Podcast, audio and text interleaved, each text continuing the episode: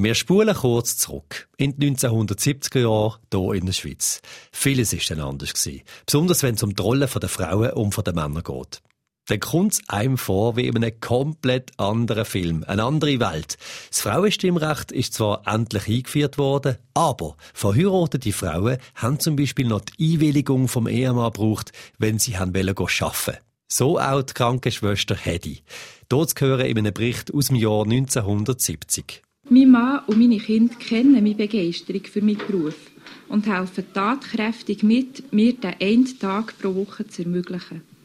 Die Hausarbeit mache ich an den restlichen Tagen viel speditiver und last but not least genieße ich den beträchtlichen Zustub für das Sackgeld, denn unser Lohn ist wirklich gut. 50 Jahre später, jetzt ist es natürlich komplett normal, dass Frauen und Männer arbeiten und dass Frauen bei Briefen Krankenschwester oder Lehrerin bleiben, das ist auch so ein ziemlich veraltetes Klischee bei uns. Dass man in der Schweiz jede und jede den Job kann machen, wo man möchte, das ist hier völlig normal. Alltag. Was sonst? Das ist aber nicht überall auf der Welt so. Drum machen wir heute einen Abstecher auf Russland, wo Frauen auch im Jahr 2021 ganze 100 Jobs nicht dürfen ausüben. SRF Global. Die anderen Stories aus der weiten Welt der SRF-Korrespondenten. Ich bin der Philipp Gerber. Schön, dass du dabei bist. Eine Liste, die vorschreibt, welche Jobs Frauen nicht dürfen machen, bei uns absolut unvorstellbar. In Russland ist das Alltag. Und die Liste, die ist bis vor ein paar Wochen noch gerade viermal so lang gewesen, wie uns der SRF Russland-Korrespondent David Nauer erzählt. Ja, es hat in Russland bis vor kurzem eine Liste gegeben mit 400 oder über 400 Berufen äh, drauf, die für Frauen verboten sind. Die äh, Liste ist Jahrzehnte alt äh, gewesen. Die ist noch aus Sowjetzeit äh, stammt die.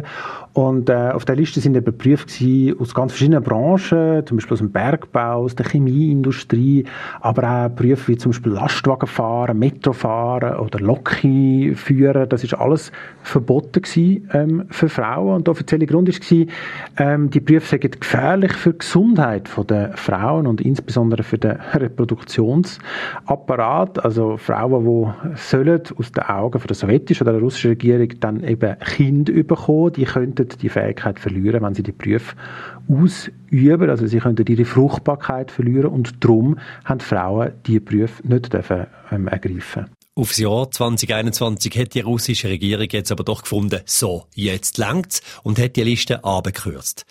Heißt aber noch lange nicht, dass den Frauen in Russland jetzt beruflich alle Türen offen stehen. Man muss aber sagen, es gibt immer noch eine Liste mit 100 Berufen, wo immer noch 100 Berufe draufstehen, die für Frauen verboten sind. Ähm, da sind Berufe drauf, äh, zum Beispiel aus der Atomindustrie, aus der chemischen Industrie, aber auch Jobs wie zum Beispiel Kanalisationsreinigung. Das dürfen Frauen auch nicht machen, immer noch mit der gleichen Begründung. Das ist schädlich für die weibliche Gesundheit. Das sind aber alles Jobs, die bei uns oder auch in ganz vielen anderen Ländern von Männern und von Frauen können ausgeübt werden. Das mit der Grundidee, dass alle Geschlechter gleichgestellt sollten sein und die Briefe alle gleich gefährlich oder eben schädlich sind. Die russische Regierung die bleibt aber auch bei diesen rund 100 Jobs, wo auch 2021 auf dieser Liste bleiben. Warum? Ja, also formal oder offiziell äh, darum, weil es aus Sicht von der russischen Regierung immer noch Berufe gibt, also etwa 100 Berufe, die schädlich sind für äh, die Gesundheit der Frauen, eben zum Beispiel in der Atomindustrie oder auch in der Landwirtschaft, wo mit giftigen äh, Chemikalien geschaffen wird. Und darum sagt die Regierung, diese Berufe sind weiterhin verboten für Frauen, dürfen nur Männer arbeiten. Das ist sozusagen die offizielle Begründung und dahinter steht natürlich so eine Weltsicht oder auch eine Ideologie, und zwar eine Ideologie, wo man sagen, oder eine Weltanschauung, die sich halt eben in Russland nur ähm, sehr langsam ändert, und zwar, dass der Staat immer noch Frauen anders sieht als Männer, dass der Staat Frauen als schwächer anschaut, sagt, die sind schwächer, die muss ganz besonders äh, schützen und natürlich der Staat in den Frauen auch den Teil von der Bevölkerung sieht, wo soll möglichst viele Kinder bekommen und weil der Staat davon ausgeht, dass Frauen sich nicht selber können schützen, auf sich aufpassen, sondern eben so paternalistisch sozusagen der Kreml muss schauen für die Frauen und auch für den Reproduktionsapparat für die Frauen. Darum gibt es die Liste weiterhin. Der Kreml, der wird also weiterhin für die Gesundheit der Frauen verantwortlich sein, kommt ihnen aber mit dieser Kürzung der Liste scheinbar einen Schritt entgegen. Für diesen Wandel hat es aber Druck und Veränderungen auf jensten Seiten gebraucht. Da gibt es äh, verschiedene Gründe. Einerseits äh, hat es Klagen gegeben von Frauen, die gesagt haben, wir werden da diskriminiert. So zum Beispiel äh, eine Frau klagt, die wollte Kapitänin werden von einem Schiff und das nicht hat äh, dürfen. Dann hat es aber auch Stimmen gegeben von den Arbeitgebern, von den Gewerkschaften, äh, die gesagt haben, das ist eine Diskriminierung, die Liste muss weg oder mindestens kleiner werden. Ähm, es ist ja so, dass ein Haufen von diesen Jobs schlicht nicht mehr existieren. Also auf dieser Liste ist zum Beispiel auch gestanden, Frauen dürfen nicht Dampflokki-Führerinnen werden. Natürlich gibt es in Russland auch keine Dampflokis mehr, schon lange nicht mehr. Kommt dazu, dass ein Haufen Berufe äh, modernisiert worden sind. Zum Beispiel Metrofahrerinnen müssen nicht mehr ein schweres Steuerrad umdrehen, sondern das läuft jetzt alles per Knopfdruck. Und da hat die Regierung gesagt, die Berufe sind so sicher und leicht geworden, dass jetzt auch Frauen die können machen Es sind also nicht ganz 300 Jobs mehr, die Frauen jetzt machen können. Ein ziemlich historischer Schritt in Richtung Gleichstellung von Mann und Frau in Russland ist es aber gleich. Um die steht es nämlich sonst nicht so wahnsinnig gut. Im russischen Parlament sind nur gerade 15 Prozent der Sitze von Frauen besetzt. Die Löhne der Männer die sind im Schnitt 30 Prozent höher als die der Frauen. Und die patriarchischen Strukturen im Land, die spiegeln sich viel auch im Alltag der Russinnen und Russen wieder. Da könnte man ja meinen, dass die Kürzung von dieser Liste jetzt den Frauen in Russland einen riesen Grund zum Feiern gibt. Ähm, nein, nicht wirklich, sagt David Nauer es ist eigentlich gar nicht so ein riesiges Thema gewesen. Und äh, ich glaube, das hat damit zu tun, dass die ganze Geschlechterfrage in Russland wahrscheinlich schon anders äh, diskutiert wird als zum Beispiel in Europa. Es gibt zwar in Russland Feministinnen, die für Gleichberechtigung kämpfen und die sind auch sehr, sehr aktiv und die beschäftigen sich auch mit dem Thema, eben mit der Liste von den verbotenen Berufen.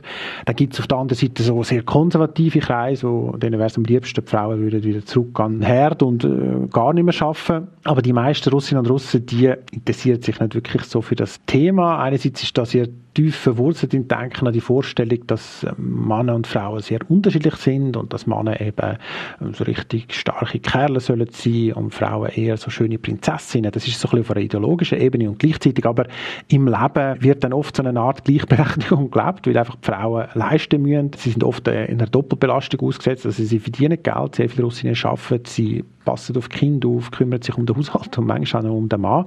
Also das ist wie so ein anderes Koordinatensystem, wo sich Russinnen und Russen bewegen in dieser ganzen Geschlechterfrage. Und die Diskussion, gibt es eine strukturelle Benachteiligung von Frauen, die interessiert die meisten Menschen in dem Land. Also das ist meine Erfahrung nur am Rand. Dass die Gleichstellung in Russland nicht unbedingt das Thema Nummer eins ist, das wird verständlicher, wenn man sich ein paar einzelne Schicksale von der Bevölkerung anschaut. Es kommt dazu, dass die meisten einfachen Leute in Russland ehrlich gesagt andere Probleme haben. Ich bin gerade kürzlich bei einem bekannten Bar in der Provinz und denen ihr grösstes Thema ist, äh, Röpfe sind teurer geworden, Sonnenblumen, Öl ist teurer geworden, Mehl ist teurer geworden. Also die Leute haben einfach ganz andere Sorgen, muss man sagen. Es geht darum, wie bringen wir unseren Kühlschrank voll mit dem Lohn, den wir haben. Und ja, ich denke, das ist der Hintergrund. Nachvollziehbar. Gleichstellung interessiert also nur bedingt in Russland. Und auch wenn man jetzt irgendwo in Moskau würde sitzen und so durchs Fernsehprogramm würde zappen, auch dann würde man nicht viel spüren von einem grossen Wandel in der Gesellschaft. Wie so oft äh, in Russland bei vielen Sachen, aber auch bei der Gleichberechtigung ist es eben so, man macht einen Schritt für sich und dann mindestens einen Schritt auch wieder zurück. Und so ist es zum Beispiel ganz interessant gewesen, äh, zu schauen, wie das Staatsfernsehen über die Metrofahrerinnen berichtet hat.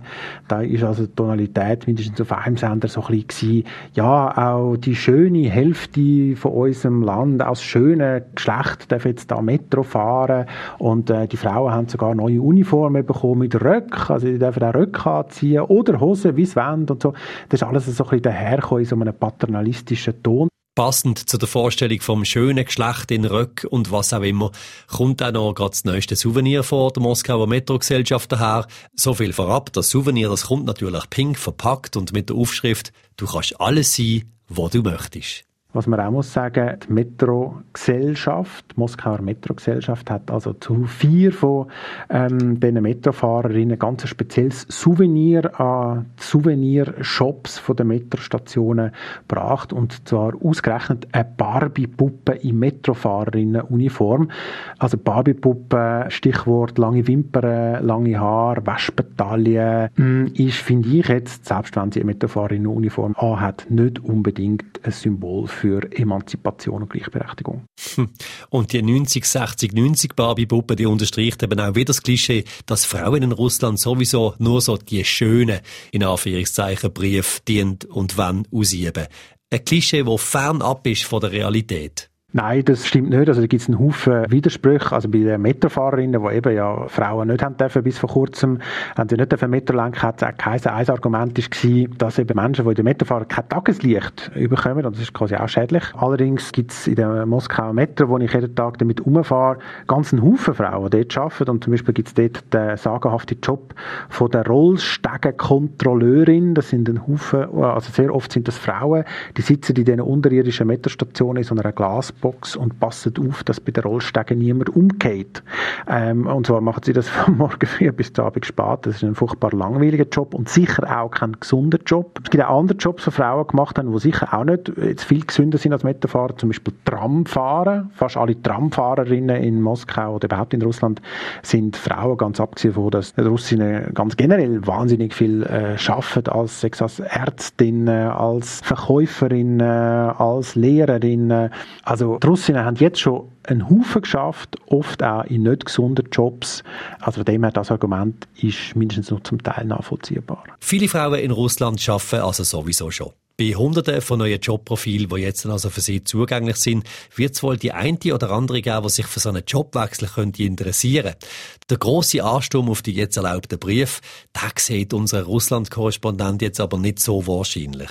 Ein Haufen nicht, also die werden jetzt nicht überrannt, aber ich glaube, also mein, mein Eindruck ist, dass die Russinnen das sind so verkappte Feministinnen oder sind so Feministinnen der Tat, oder? Also sie würden jetzt nie irgendwie sagen, wir wollen Gleichberechtigung und wir wollen, dass das Gesetz geändert wird und wir wollen auch und so. Also es gibt wie nicht so einen politischen Impetus, äh, dass sie irgendwie Forderungen stellen, weil das einfach in dieser Gesellschaft nicht gern gesehen wird, wenn sich Frauen für ihre Rechte wehren. Also das ist mein Eindruck. Aber Frauen machen dann einfach sie machen einfach, wenn sie dürfen Kapitäninnen werden, dann wird es nicht lange gehen, es wird erste Kapitäninnen geben. Es ist genauso, wie es jetzt äh, Metrofahrerinnen gibt. Es ist sogar so gewesen, dass bisher eben Lastwagenfahren für Frauen verboten war, aber es hat so gewisse rechtliche Schlupflöcher gegeben, wo Frauen dann doch haben dürfen Lastwagen fahren und da hat es auch einzelne Frauen gegeben, die es knallhart die haben es einfach gemacht. Also viele Russinnen würden sagen, mit Feminismus habe ich überhaupt nichts zu tun, will ich nichts zu tun, aber wenn sie dann irgendwo eine Möglichkeit sehen, für sich ein Recht in Anspruch zu nehmen, dann machen sie das knallhart und ziehen das durch.